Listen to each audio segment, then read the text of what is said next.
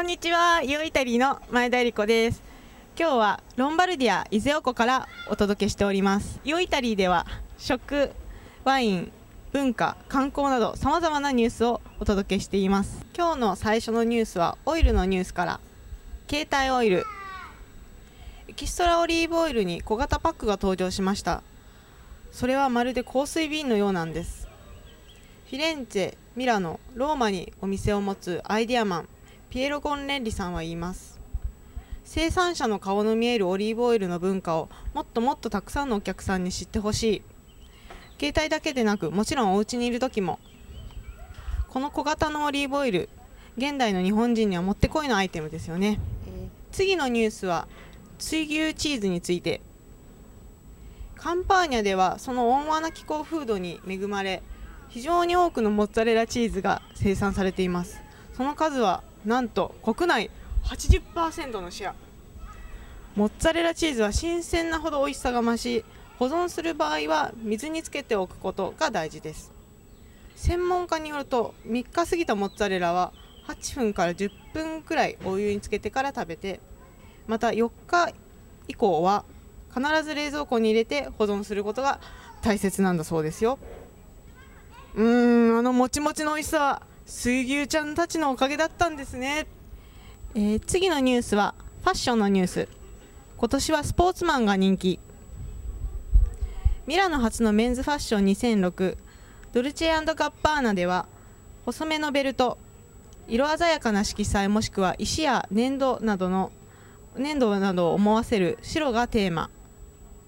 またミッソーニの新作コレクションでは新作コレクションのテーマはゴルフスタイル。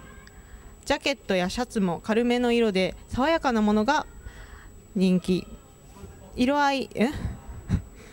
そして靴も英国タイプ。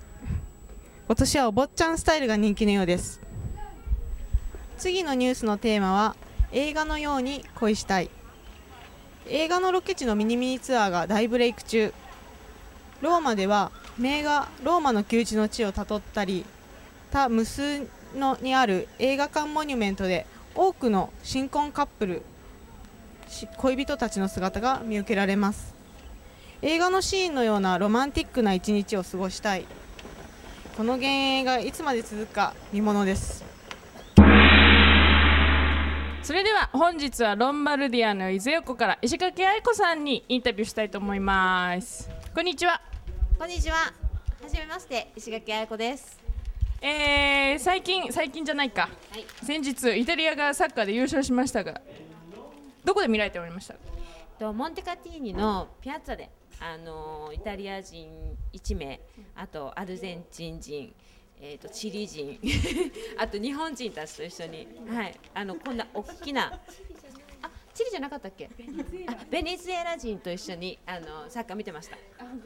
どうでした？盛り上がりの方はもう信じられないぐらいの大騒ぎで、ものすごかったです。でもちょっと画面遠かったんであんまり見えなかったんですけど。例えばあのー大きい画面でみんなで見たっていう感じなんですよね。あの大画面ですごいたくさんの人がいてたんでもう日本だとあんまりそういうとこ行かないんですけどせっかくイタリアに来てるので行ってきました。どうでした？もうあのーイタリア勝った瞬間っていうのは？あーもうすごい信じられないぐらい嬉しかったです。ただ私が応援するといつも負けるんです日応援しなかったんですか？いや応援しました。日本を応援した時も日本は負けるしで今回はみんなにおちちゃんと頑張って応援すれば大丈夫だよって言われて一応応援しました。でも私がトイレに行ってる間にテーマ入りました。ということで。行ってる間に。はいテーマ入りました。